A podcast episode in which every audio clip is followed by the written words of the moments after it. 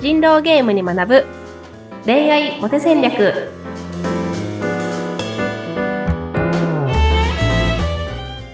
皆さんこんにちは。恋愛コンサルタントの渡辺優香と。インタビューを務めさせていただきます。ズッピーことズシ秀嗣です。ゆうかさん今週もよろしくお願いします。よろしくお願いします。はい。あの人狼ゲームをヒントに恋愛上手。どういう風にアプローチしていこうか初デート。いろいろと男性はね、えーうん。悩んだりするかもしれませんけれどうんも、あのー例えばちょっとぶっちゃけですけどゆいかさんプライベートに触れちゃいますけどゆいかさんはどれぐらいの人たちとこうデートをしてきたことがあるんですか？私デートの回数はですね実はそんなに多くなくて、うんまあ、マッチングアプリで活動したのも実際にはその自分の活動でいうと全然2週間しかなくて、うんうん。うんまあ、それでも10人あったんですけどはい。全然アプリの活動歴っていうのはねそんなにないんですよ。うーん。うんうん。まあ、でも、なんだろうな。恋愛コンサルタントなのにうん。なんか恋人を作るのに2年かかってますみたいなのって逆に信用ないと思っているので 私はちゃんとね恋愛テクを駆使して万全の準備をして臨んであの2週間で結婚相手見つけましたっていうことでねあの理解してもらえればね嬉しいです。わかりました。あんまりプライベートをね、ほじくってもいけないかなと思いますけども。いえいえ全然全然大丈夫です。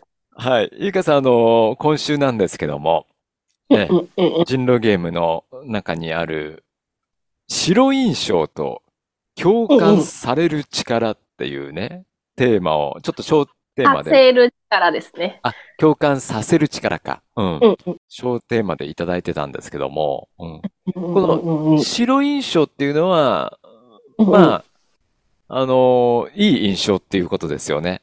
うん。そうですね。あの、人狼ゲームの用語で、うん人狼のことを黒って言うんですよね。ああ、そっか。うん。人狼じゃない人のことを白って言うんですよね。なるほど。うん。はいなんで白印象っていうのは、まあ、村人っぽいということであり、村人目線で、まあ、自分たちの仲間だと思ったよっていう、まあ、ことなんですけど、うんうんうん。で、まあ、白印象を稼ぐ力っていうのは、イコール、まあ、デートで魅力的な男性だと思われる力とかなり近しいよっていう、まあ、そういう意味で使っています。そうかそうか。狼じゃないよ。騙してないよっていう、そういう印象ですね。白印象。そうですね。僕は素晴らしい男ですよっていう、その印象っていうような感じですね。そうか。これもね、聞きたいですね。どうやってそういう印象を与えるのかね。そうですよね。で、うんまあもちろん前回ね、お伝えしたみたいに表情とか声のトーンとかね、ちゃんとうなずいてるとか、そういうのはめちゃめちゃ大事なんですけど、うんうんあの、一番この人が村人だなっていうね、感じる瞬間っていうのがね、あるんですね。はい。それが自分が思ってたことを先に言ってくれたって時なんですよ。ああ、なるほど、なるほど。例えば、まあ自分とズッピーさんと、あまあ、あと A さん、B さん、C さんがいたとして、うんなんか B さんのこと怪しいってなんかちょっとズッピーさんが思ってたとするじゃないですか。うん。はい。で、そこで私が、私はこういう理由で B さんが怪しいと思うって言ったら、うんあ、同じこと考えてる。きっとゆいかさん白だな、みたいな。ゆいかさうんん人間だなっていうふうに思うと思うんですよね。なるほどね。うんはい。でこれが共感させる力っていうことなんですけど、うん。すごいなんか恋愛で共感が大事って聞いたことないですか？わかります、わかります。はい。うんうん。なんか相手がテニス好きだよって言ったら俺もテニス好きだよみたいな。そうだよね。その、なんかさ、やっぱりあの、会話していく中で、共通項で盛り上がるっていうのは、これ鉄板ですよね、やっぱね。そうそうそうそう。で、それはもちろん悪いことではないんだけど、うんあの、実はなんかこれって、その人狼ゲームで疑われる要素だったりするんですね。あ、そうなんだで。うん。うん。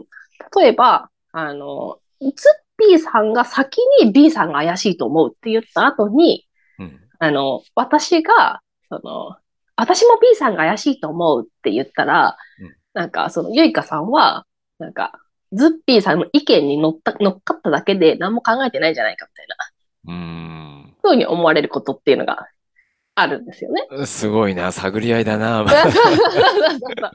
でで、これは実際そうで、うんなんかその、ツッピーさん趣味とかありますか？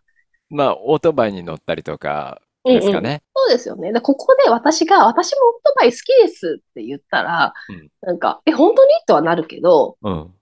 その後に何も出てこなかったら、うんなんか、本当は違うんだろうなとか、うん。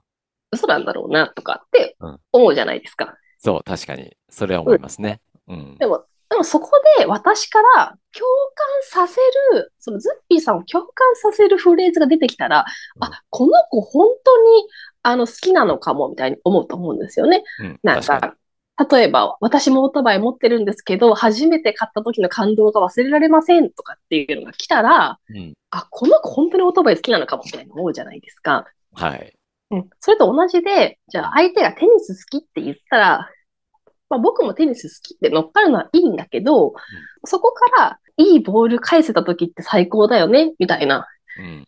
相手を共感させるフレーズを言えると、うんあ、この人本当に私と一緒だわってこう初めて思ってもらえるんですよね。なるほど。うん。うん確かに。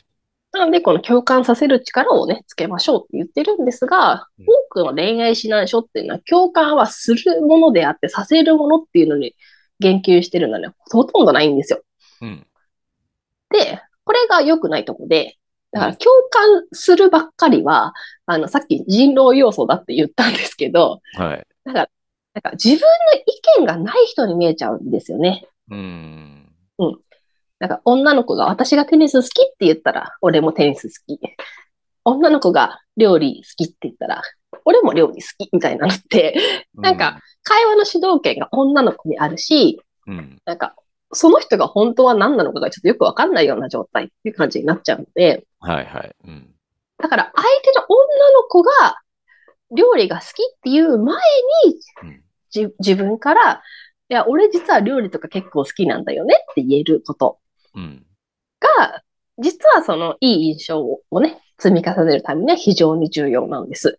うんで、も、なんか、相手が言いそうなことを自分が先に言うってなんかどうしたらいいのって思いません？確かにわかんないですよね。うん。そうですよねどうしまし。ょう？うん。はい。で、これはですね、実は、あの、やり方があって、うん。あるあるなことを言うんですよ。おー、なるほど。うん。そうそうそう。だから、例えばなんかオートバイあるあるだったら何ですかね？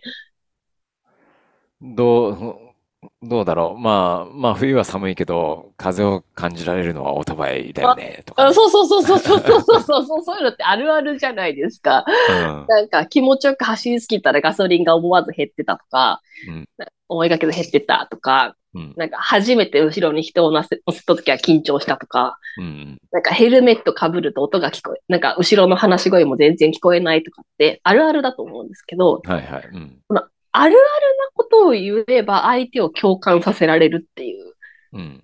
ここの事実に気づけるかどうかで共感させる力が大きく変わってくるんですよね。なるほど。うん。そで、例えばマッチングアプリとかだったら、相手の趣味って先に分かってるわけじゃないですか。はい。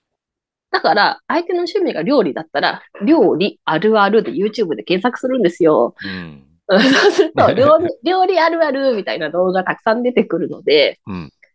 それを見て、あ、料理ってこういうのがあるあるなんだな、みたいなのをね、あのー先にこう知っておくこと。そうか、そうか。うん。そう。で、なんなら一回料理しとくこと。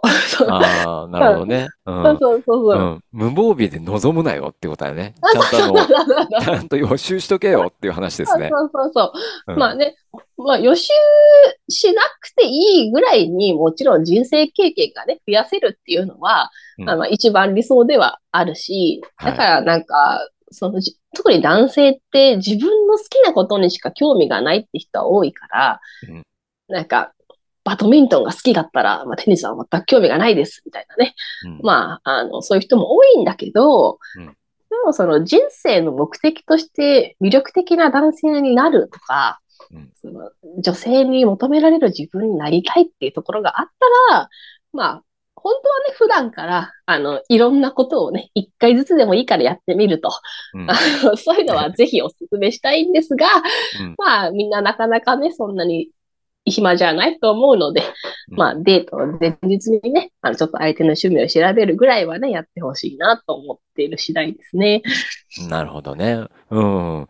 わかるような気がします。あの、相手が言ったことに、ポーンと乗っかるだけじゃなくて、逆に自分からこう、何かこう、ね、ポケットから何か、引き出しから何かをこう提案していくっていうことで。うん。